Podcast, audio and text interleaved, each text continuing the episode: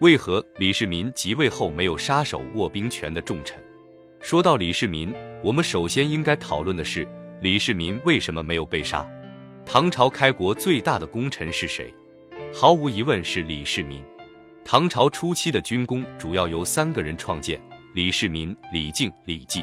李世民在李唐创业初期打下了整个北方，李靖打下南方的主要地盘，随后出骑兵攻灭东突厥，李绩则完成了唐朝周边的扫尾工作。然而论艰难程度，无疑是李世民，因为他是开创者、拓空者，有了他打下基本盘，才有了李靖、李绩的功业。那么李世民受封的官职是什么呢？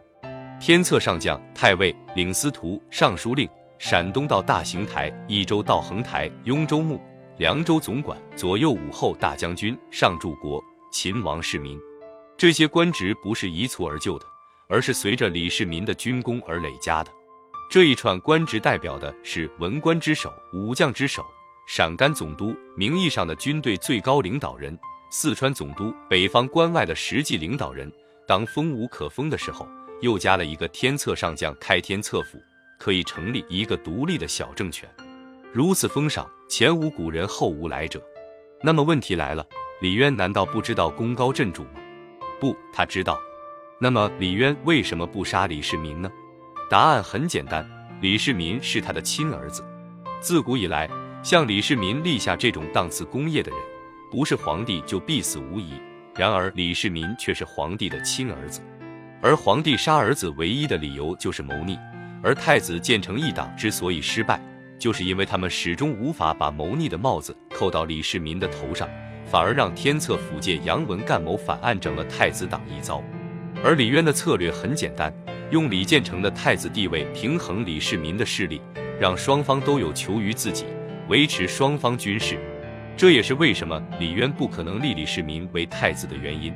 因为一旦确立李世民的太子地位，实际意义上的大唐皇帝就不是他了。后来的史实也证明了这一点。当李渊发现了李世民的势力似乎太过庞大，开始借建成之手开始削弱李世民以平衡朝中局势的时候，李世民当机立断发动了玄武门之变。那么李世民登基后不杀功臣的原因就很简单了，没必要，因为你立的功劳再大，难道会大过我吗？然而，李世民不杀功臣，并不代表他不忌惮功臣。最典型的就是李靖。单以军功而论，唐初所有的将领除李世民外，李靖是毫无争议的第一位。其攻灭东突厥的战功堪与魏霍相比。然而，李靖这个人却非李世民的嫡系。李靖一开始是忠于隋朝的，而且察觉到了李渊企图造反，所以他把自己伪装成囚犯，让人把他送到江都去告发李渊。然而尴尬的是，当他走到长安时，李渊已经占了长安。混乱中，李靖就被当作真的囚犯送给了李渊。李渊不假思索的要杀他，然而李世民很欣赏他，保了下来。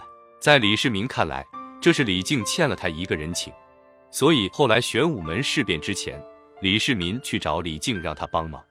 但是李靖的态度出乎李世民意料，李靖表示中立。史书上说李世民对这种态度很钦佩，然而我是不信的。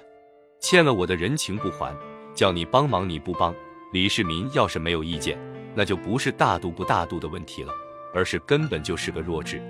然而即使这样，李世民还是委派李靖为行军大总管，出征东突厥。其实李世民一开始也没想到，这次战役竟然能够灭了东突厥，本打算趁突厥饥荒且内乱。教训他们一下，谁成想李靖以高人胆大，千里行军突袭鄂阳岭，竟然使突厥内部大乱，一举而歼之。这点着实出乎李世民的意料。所以在李靖攻灭东突厥后，御史大夫萧雨和随即弹劾李靖治军无方。在袭破协力可汗牙帐时，一些珍宝文物都被兵士抢掠一空。按说比起灭东突厥这个事，抢点东西实在算不上大事。于是到了李世民，这就算了。他这么说的：“我知道你打了胜仗，但是抢东西是不对的。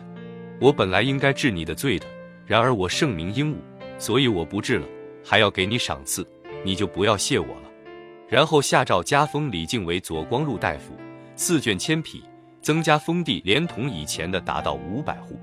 比起当年未获的封赏，这个赏赐着实不算丰厚。李靖自从当了文官后，就开始深入简出，十分乖巧。贞观十八年，李世民准备亲征高句丽，这时候李靖已经七十三岁了，李世民还是把他叫来，想让他随行。李靖表示，虽然我很想去，但是年迈体衰，真的去不了啊。李世民拍着他的背说：“当年司马懿虽然看起来病歪歪的。”然而他却很能自强，在魏国建立了功勋。你要向他学习呀！熟悉历史的朋友们应当都知道司马懿晚年在魏国建立了什么样的功勋。李靖一听，吓得立刻表示愿意随行。果不其然，行至半路，李靖因病再也无法随军前行，停在了相州，从此更加不问政务。贞观二十三年病死。那么对待自己的亲信，李世民是怎么笼络人心的呢？党人洪元是隋朝的一名武将，李渊起兵反隋后，他率两千多人投唐，跟着李世民南征北战，算是李世民的嫡系，但并不是特别出名。唐朝建立后，他在广州任都督，后来有人举报他贪污，贪的还不少，李世民把他找来，他自己也承认了。按照唐朝律法，这就是死罪。这下李世民就犯难了，他对待功臣。特别是自己嫡系跟别的皇帝相比是不一样的。按照别的皇帝，趁你出事正好杀了，省得以后麻烦。李世民很不想杀党人红，不想到什么程度呢？连饭都吃不下去。随后，李世民在朝上干了一件前无古人后无来者的事，向百官求情。他说想在南郊铺草而跪，每天只吃一餐素食，向上天谢罪三日，换党人红一条人命。当然。往下就是大臣们哭求，最后李世民也就就坡下驴，只罚了自己一天。但是党人红死罪可免，活罪难逃，贬为庶人，流放钦州。大家想想，对待这样一个不知名的嫡系亲信，李世民都能如此，你要是有这样的领导，你还会生出谋逆之心吗？对待武将，李世民也有自己的一套办法。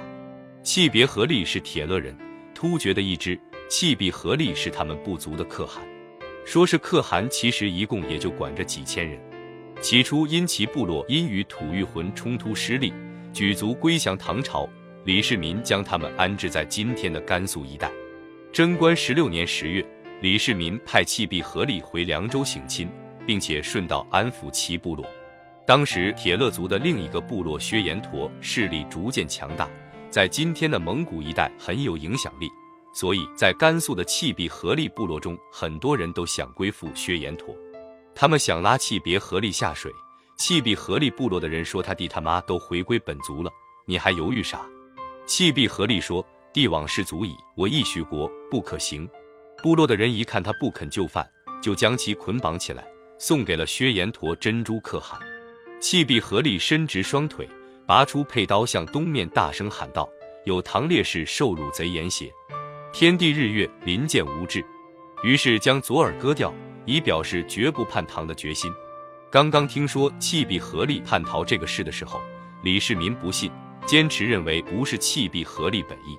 身边的近臣说：“人心各乐其土，合力今入延陀，由于知得谁也。”恰巧有使者从薛延陀那里回来，详细讲述真情。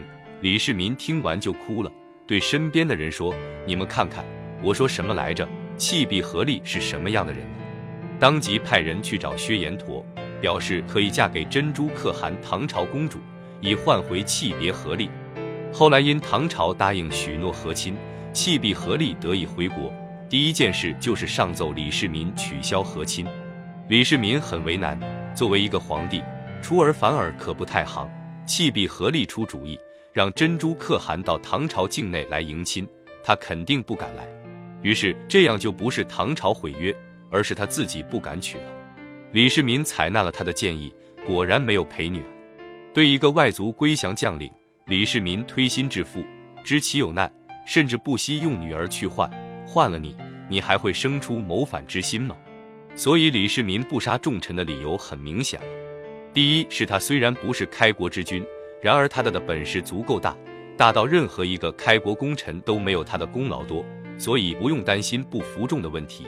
第二是他笼络人心的手法足够强，对亲信不惜违反国法去保护，对将领能够推心置腹；第三是他的手腕足够硬，对那些功高震主的人，既委以重任，又能不时敲打敲打，防止其生出其他心思。李世民作为皇帝，应该无法排在秦皇汉武之前。然而，在所有皇帝中，他的人格魅力是最强的。他不以地位压人，不以杀戮树威，不以兔死狗烹的办法对待功臣，堪称明君。